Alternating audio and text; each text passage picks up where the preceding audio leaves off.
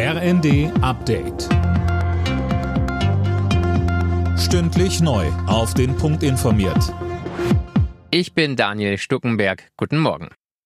Finanzminister Lindner will die Menschen in Deutschland weiter entlasten. In der Rheinischen Post hält er einen Umfang von mehreren Milliarden Euro für möglich. Mehr von Tim Britztrup. Der FDP-Politiker nennt seine drei Prioritäten. Erstens gehe es um Bedürftige, zweitens um die arbeitende Mitte und drittens um die energieintensive Wirtschaft. Für letztere brauche es gezielte Wirtschaftshilfen. Die Mitte will er mit seinem geplanten Abbau der kalten Steuerprogression entlasten, Bedürftige mit Bürger- und Wohngeld. Rentner will Lindner nicht speziell unterstützen. Er verweist dabei unter anderem auf die Rentenerhöhung in diesem Jahr. Die Senkung der Mehrwertsteuer auf Gas stößt auch auf Kritik. Der Wirtschaftsforscher Marcel Fratscher hält das Ganze für nicht zielgenau. Es müsse konkrete Entlastungen für Menschen mit geringem Einkommen geben, wie ein Energiegeld, so Fratscher.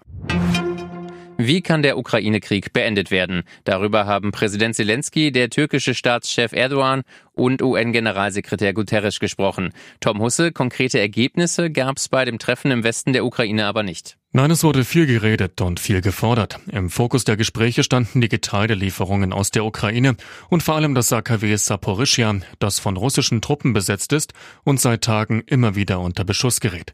Sowohl Guterres als auch Erdogan zeigten sich besorgt und warnten vor einer nuklearen Katastrophe. Man wolle kein weiteres Tschernobyl, so Erdogan. Zelensky rief die Vereinten Nationen auf, die Sicherheit des AKW zu gewährleisten.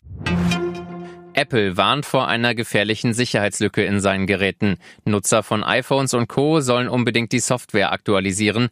Hacker könnten sonst die totale Kontrolle über das Gerät erlangen. Alle Nachrichten auf rnd.de